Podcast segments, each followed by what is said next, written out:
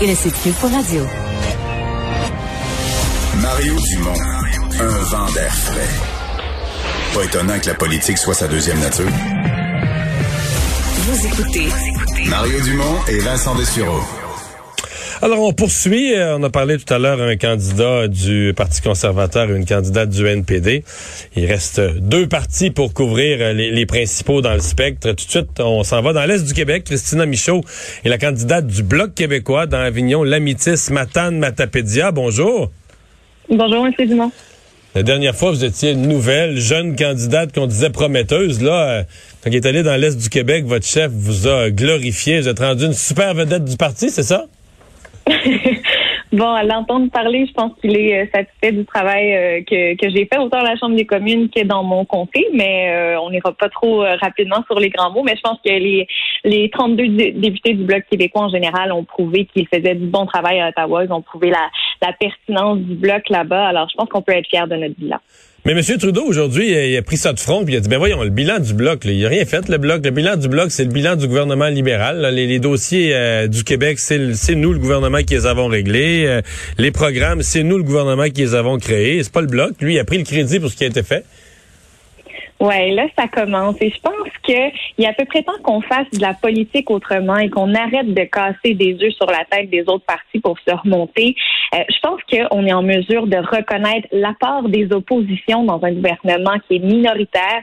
Je veux dire, ce que le gouvernement a mis en place, certaines fois c'était bien, certaines fois c'était mal ficelé. Euh, on était en contexte pandémique, ça a été fait dans, dans un contexte assez d'urgence.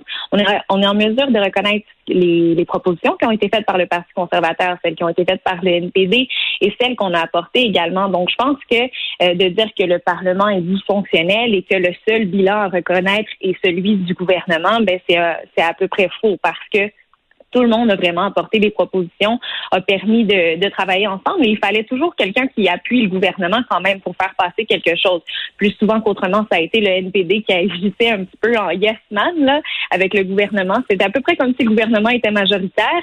Mais euh, quand même, euh, il y a quelques fois où c'est le Bloc québécois qui, a dû aider le gouvernement à, faire passer ses propres choses, que ce soit la mise en œuvre du budget, c'en est une preuve euh, assez pertinente de voir que le gouvernement lui-même n'était pas capable de mettre en place, de, faire avancer les sous qu'il promettait. Bon, il, a, fallu l'appui, l'appui du Bloc québécois pour faire ça. Alors quand même, je pense qu'il faut reconnaître le travail des oppositions dans ce gouvernement-là. Vous parlez du travail des oppositions dans un gouvernement minoritaire, mais si cette élection a lieu. Je pense qu'on va s'entendre, vous et moi, que une partie importante de l'explication, c'est que M. Trudeau euh, voit l'opportunité, voit une fenêtre ouverte, euh, avec des bons sondages, entre autres, pour devenir majoritaire. Euh, qu'est-ce que vous en pensez de ça, de sa volonté d'avoir un gouvernement? Il dit pour gérer une crise, prendre des décisions sans hésitation, il vaut mieux avoir un gouvernement qui est, qui est fort, qui est majoritaire. Vous en pensez quoi? Ben, c'est déplorable de l'entendre dire ça. On voit clair, euh, comme de l'eau de roche, là, que c'est d'ambition personnelle. M. Trudeau veut aller chercher son gouvernement majoritaire justement parce qu'il est fort dans les sondages. Alors, de dire que, eh bien là, les, les Canadiens ont pas eu l'occasion de se prononcer sur un gouvernement qui allait à gérer une pandémie, c'est un faux prétexte, selon moi quand est-ce que le gouvernement a demandé l'avis de la population pour aller chercher euh, l'approvisionnement en vaccins, par exemple, ou les, la gestion des frontières, toutes les mesures qu'il a mis en place pendant la pandémie? L'avis de la population? Pas vraiment. Alors là, pourquoi il aurait besoin de le faire pour continuer de gérer la crise? Je pense que la session parlementaire qui est passée nous a démontré que justement le travail entre le gouvernement puis les oppositions fonctionnait, qu'on était, on était en mesure de mettre des programmes en place qui étaient euh, pertinents, qui étaient euh, nécessaires pour la population et on peut continuer comme ça plonger les Canadiens et les Québécois dans une élection alors qu'on vient tout juste d'apprendre euh, par la docteur Tam qu'on est en quatrième vague, que c'est euh, dangereux de ne pas aller prendre le vaccin, par exemple. Euh, et M. Trudeau nous le démontre, plein de contradictions, encore une fois, qu'il oblige et veut obliger les fonctionnaires fédéraux à mettre à, être vaccinés deux fois. Alors, ça ne démontre pas peut-être un risque qu'il y a en ce moment si les gens ne sont pas vaccinés. Alors, les envoyer aux urnes, la question se pose. Alors, c'est vraiment une ambition personnelle qui est démontrée par M. Trudeau. Votre chef, euh, sur nos ondes ce matin, avec Philippe Vincent Foisy, euh, a mis la barre, évidemment poussé un peu, mais a mis la barre qui rêvait de gagner plus de sièges jusqu'à une quarantaine.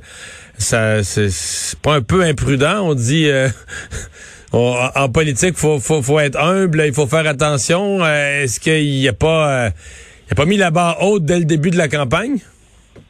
Peut-être. Euh, je pense qu'il faut être ambitieux et c'est ce que M. Blanchet euh, a fait ce matin en parlant de 40 députés.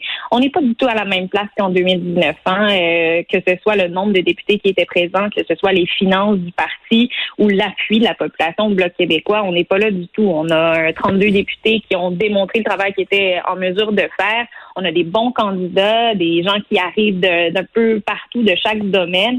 Alors, on a une belle équipe qui est en moyen, avec qui est bien entourée également. Donc, je pense qu'on est en mesure d'aller chercher euh, des sièges supplémentaires, mais le défi sera de, de garder nos acquis également. Donc, euh, faut jamais s'asseoir sur rien, faut jamais prendre rien pour acquis. Alors, c'est ce qu'on va faire, mais bien certain qu'on veut aller chercher plus de sièges parce que représenter la majorité québécoise à la Chambre des communes, euh, ce serait incarner notre marque de commerce. On dit que le Bloc québécois est là pour défendre les intérêts des Québécois sans compromis. On n'a pas une ligne pan-canadienne à suivre. Alors, ce serait vraiment euh, ce serait vraiment l'incarner, cette promesse-là de, ne défendre que les intérêts du Québec.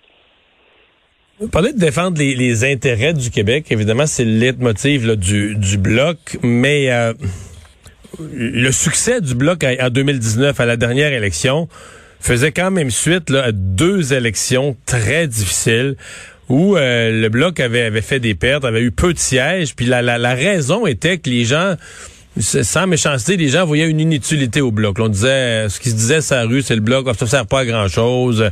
On est mieux d'avoir des gens plus proches du pouvoir, etc. Est-ce que vous voyez ça comme un spectre, quelque chose qui vous guette, puis dire, regarde, là, la dernière 2019, les gens ont oublié ça, puis ils ont voté bloc dans 33 comtés, puis dans un pourcentage beaucoup plus fort, mais est-ce que vous craignez que cette euh, cette petite pensée-là, que le bloc, c'est pas bien ben utile, tu sais, des fois, c'est, pas loin derrière la tête, que ça puisse revenir euh, revenir tout à coup en cours de campagne, ou vous pensez que c'est, c'est oublié à jamais, ça? Ben écoutez, on est le seul parti à la Chambre des communes qui aspire pas à prendre le pouvoir. Donc, c'est bien entendu que c'est un argument qui va revenir souvent, comme quoi on n'a aucune pertinence d'être là. Euh, par contre, là, si, on revient un peu chez nous dans l'Est du Québec, ma voisine, Madame Le Boutier, en Gaspésie, euh, dit toujours qu'elle, elle est à la table des décisions et qu'il faut être à la table des décisions et au pouvoir pour que, justement, il y ait des sous qui rentrent dans le comté et que les décisions soient prises et qu'il y ait des changements. Mais quand ça va pas bien au port de Cap-au-Meul et quand le port de Cap-des-Rosiers ne euh, peut pas être acheté par Parc Canada parce qu'il y a supposément pas assez d'argent dans le compte, eh bien, ça, ça vaut rien d'être assis à la table de décision parce qu'on n'est pas capable de livrer la marchandise. Tandis que quand on est à l'écoute de nos concitoyens, qu'on a l'oreille de notre chef également, qu'on est capable d'aller négocier avec les autres partis, d'aller négocier avec le gouvernement, euh, d'apporter justement le message de l'Assemblée nationale du Québec à la Chambre des communes. On parlerait jamais autant de français, de transfert en santé, d'aînés à la Chambre des communes si c'était pas du Bloc québécois, si c'était pas une forte présence du Bloc québécois. Donc, euh, à chaque fois qu'on se fait servir cet argument-là de la pertinence du Bloc québécois à Ottawa, mais je pense qu'on peut très bien le défendre, notamment à cause du bilan qu'on a de la dernière session parlementaire. Vous venez de parler, Mme Diane Leboutillier. Euh, il y a une rumeur qui veut que le Bloc voudrait bien reprendre la circonscription de Gaspésie, les, îles de la Madeleine. Euh, est-ce que c'est le cas? Est-ce que, est-ce que vous, vous allez, euh, vous êtes dans le comté voisin? Est-ce qu'on va vous envoyer un petit peu plus à l'est faire campagne de temps en temps dans, dans ce comté-là?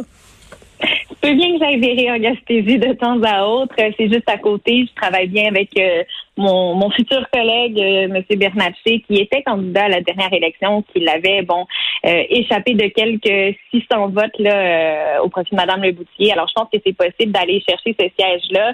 Et il faut le dire, l'Est du Québec, c'est une région qui est encore assez bleue.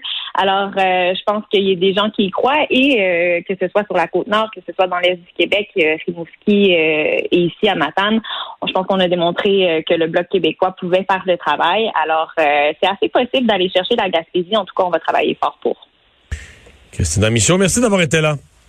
Ben, merci à vous, la candidate du Bloc québécois dans Avignon, la Métis, Matane Matapédia, euh, qui a été élue euh, la dernière fois il y a deux ans et qui tente de se faire réélire.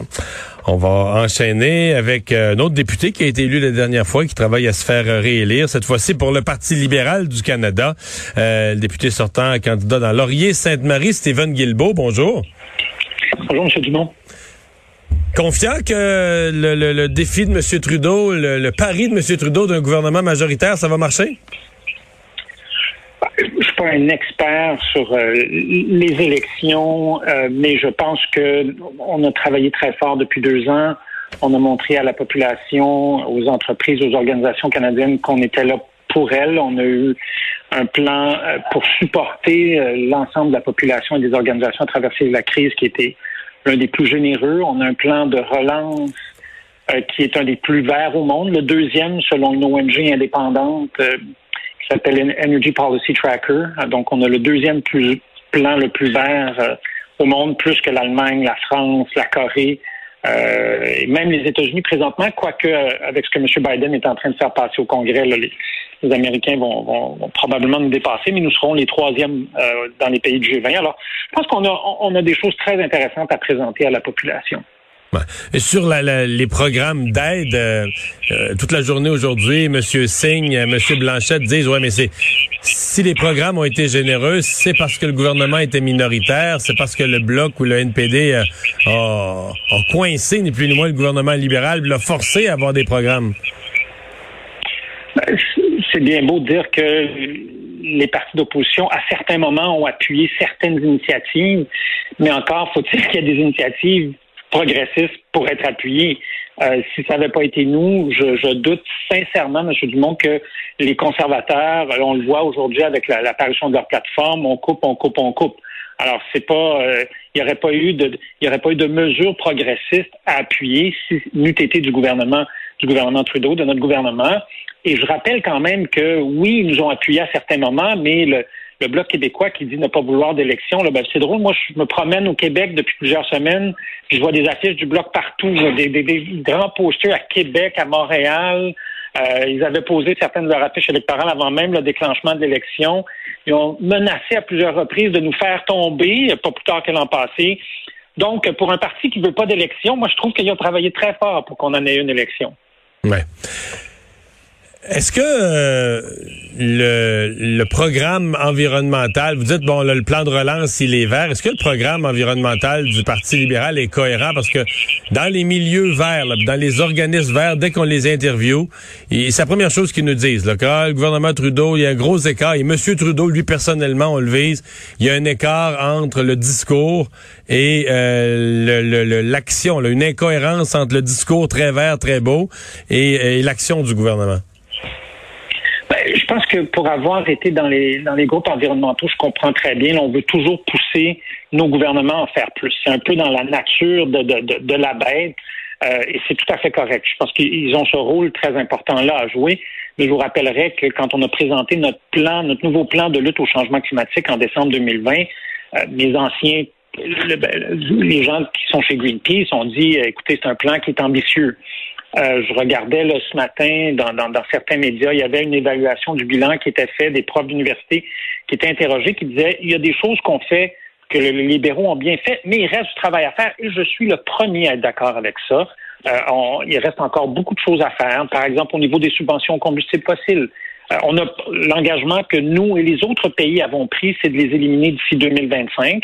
Elles ont diminué depuis 2018 au Canada de plus de presque 4 milliards de dollars, donc plus de 3 milliards de dollars par année en moins, mais il en reste encore et il va falloir les éliminer très bientôt. Stéphane Guilbeault, euh, on vous souhaite une excellente campagne. Merci beaucoup d'avoir été là.